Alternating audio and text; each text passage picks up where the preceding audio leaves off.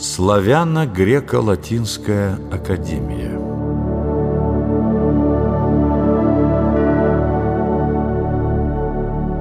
Основанная в 1685 году Славяно-греко-латинская академия стала первым учебным заведением в России, в которой образовательный стандарт соответствовал объему западноевропейских университетов. Идея создания в Москве высшего учебного заведения принадлежит знаменитому богослову, педагогу, поэту и переводчику Симеону Полоцкому. Цель создания академии Симеон видел в подготовке образованных людей для государственной и церковной службы. Основная роль в создании академии принадлежит двум знаменитым греческим богословам, братьям Иоанникию и Сафронию Лихудам. Эти ученые, обладавшие энциклопедическими знаниями, приложили все силы для организации первого на Руси высшего учебного заведения. Глубокое знание и преданность своему делу, чистота православных убеждений и огромное трудолюбие двух братьев – уподобляет их другим греческим учителям, святым братьям Кириллу и Мефодию.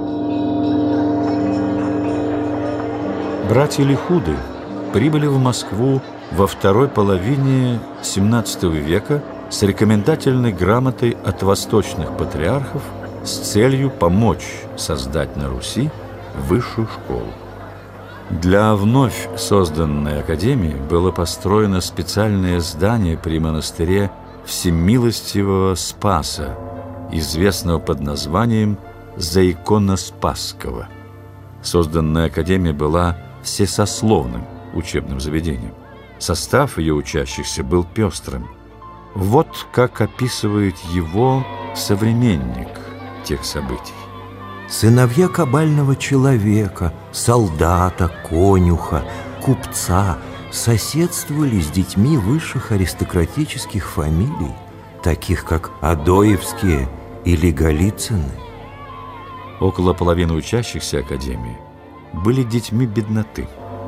Некоторые из дворян не слишком жаловали Академию из-за того, что в оной много подлости, то есть простонародья. Многие ученики-простолюдины подрабатывали, чтобы прокормиться. Такова была участь и знаменитого выпускника Академии Михаила Васильевича Ломоносова. «Мне нельзя было тратить стипендии более чем на один ломоть хлеба и кружку кваса в день», вспоминает Михаил Васильевич. Остальное уходило на бумагу, чернила и другие нужды. Таким образом жил я – пять лет, но наук не оставил.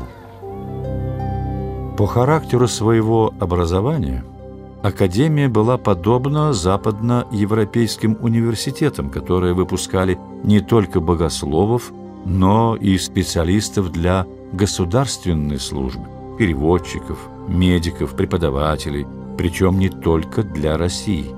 Весь академический курс – продолжался около 15 лет. Начинался он с подготовительного класса, который назывался «Школой славянского книжного писания», где обучали русской грамоте. После него ученики переходили в школу греческого книжного писания, где изучали славянскую и греческую грамматику и латынь. Успешно окончившие этот курс – приступали к высшей ступени обучения, на которой преподавание шло только на греческом языке. Здесь изучали пиитику, риторику, логику, диалектику, богословие и физику. Лихуды сами составляли учебники по всем основным предметам, следуя образцам учебных книг европейских университетов. Так, например, в учебниках логики и физики – они ориентировались на Аристотеля, который был тогда главным авторитетом в европейской науке. «Уже несколько веков, — пишет Иоанникий в предисловии к своей физике, все почти академии и университеты избрали Аристотеля вождем и главою, поэтому и мы намерены следовать ему. Однако братья не копировали слепо западную систему.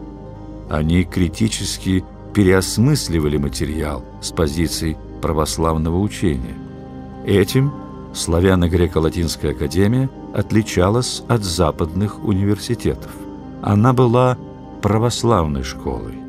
Ее характер определялся не западно-христианской схоластикой или умозрительным рационализмом, а учением святых отцов. Однако ориентация на широкое гуманитарное образование вызывала подозрения у особо недоверчивых грекам чиновников.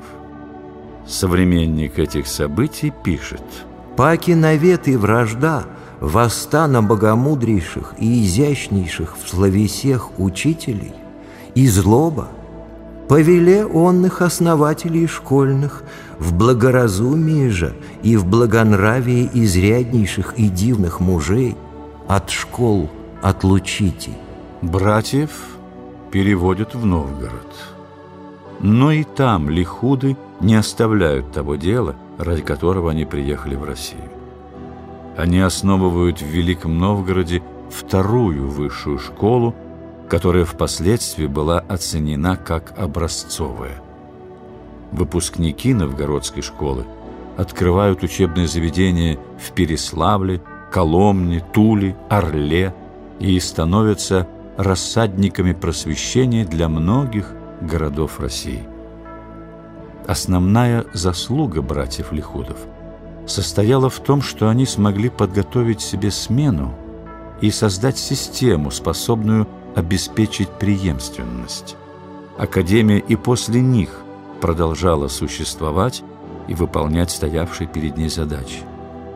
Кроме создания высших учебных заведений, братья Лихуды приняли активное участие в полемике с западными христианами, защищая основы восточного православия а также в исправлении славянского перевода Библии.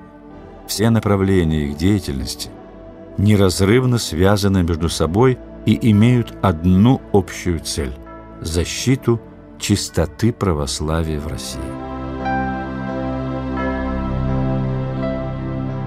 В 1755 году, через 15 лет после смерти последнего из двух братьев, было принято решение выделить богословский факультет Академии в отдельное учебное заведение, а самой Академии присвоить наименование Московского университета.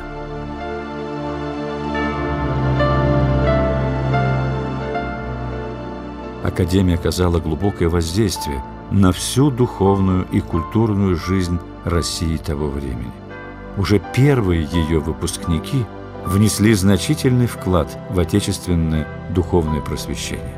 Среди них великий ученый-энциклопедист Михаил Ломоносов, математик Леонтий Магнитский, первый русский доктор медицины Петр Постников, поэт и дипломат Антиох Кантемир, поэт Карион Истомин, архитектор Василий Баженов и многие другие.